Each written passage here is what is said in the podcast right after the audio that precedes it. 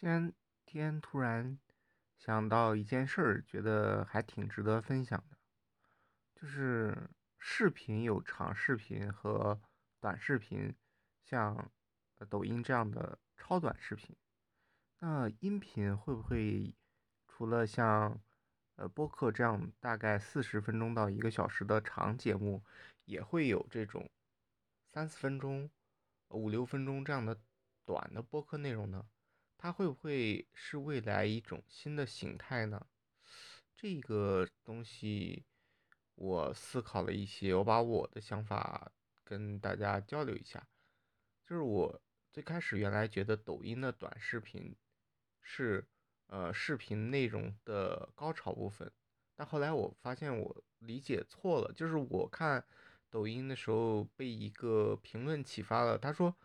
抖音不是短视频，它是把照片快速播放了。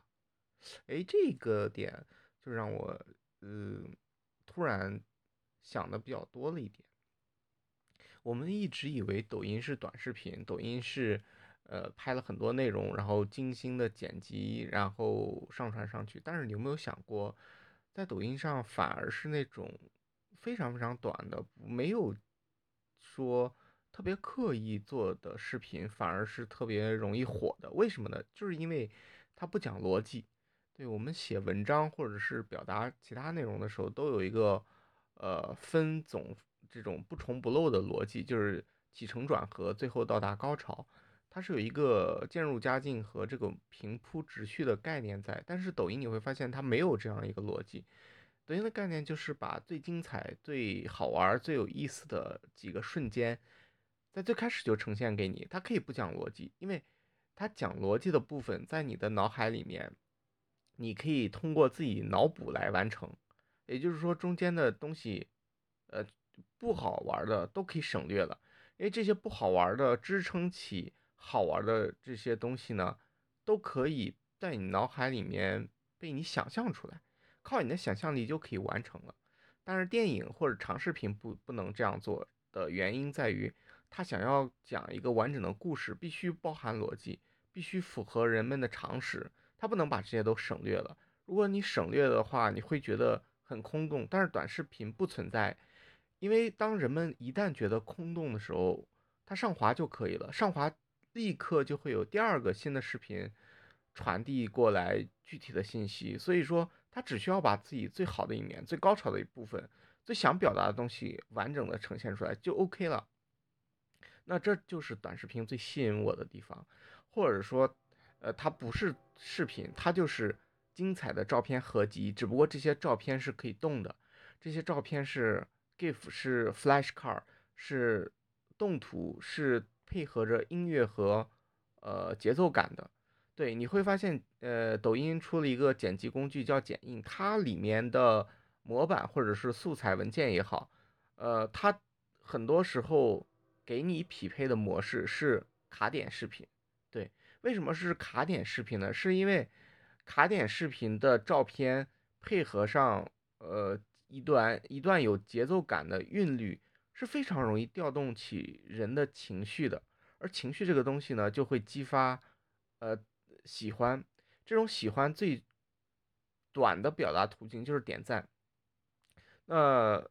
或者说是越短的视频完播率就会越高，所以本质短视频不是视频，本质上短视频是一些高潮照片的合集，并且配合上了有节奏韵律感的音乐而已。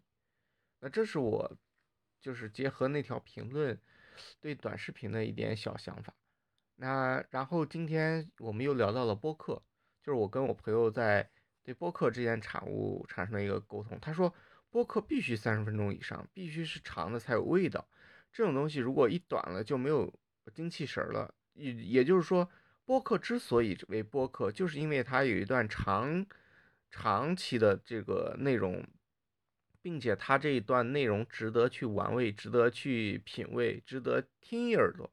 但是我不这么认为，我觉得短播客也有它的生存空间。就比如说你。当然不能像那个罗胖子那样最开始的一分钟叨逼叨，那个我觉得有点太短了。我觉得在一分钟和三十四十分钟有一个夹层，这个夹层是属于五六分钟或者是十分钟左右能讲清楚一件事儿，并且把这个有意思的事儿可以分享给大家。呃，然后这种密集的五分钟、十分钟这样的东西变成一个系列，然后大家可以订阅这一个系列，或者说一个井号为话题，就是关注这个话题以后，跟这个话题相关的所有的短的播客会自动聚合在一起，这样一个话题就会被大家更多的喜欢。我不知道这种 想法是会不会在后面会发生啊？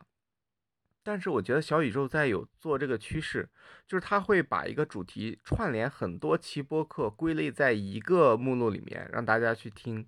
但是目前还是长播客为主。那后期会不会有这样短播客的形式出现呢？因为现在所有的一切东西都在变短，都在精简，都在呃迷你化，都在微型化。比如说 YouTube，它现在也出现了在第二个 tab 栏新升级的这个就是短视频，就是 Shorts。所以这个时候你会发现，所有的东西都在变短的时候，其实播客也未尝不可变成短播客，也是一种新的尝试吧。那如果可以的话，那后面的这些内容其实可以高密度的去输出了，因为它不限制时长了，五六分钟就可以表达一个你想要表达的观点。而公众号或者文章的话呢，又需要太多前期准备工作，以及你浪费在排版上的时间。而短播课的话，相对于你准准备的那些东西来讲，它的效率会非常非常高。那这是我对于关于短播课的一点呃看法。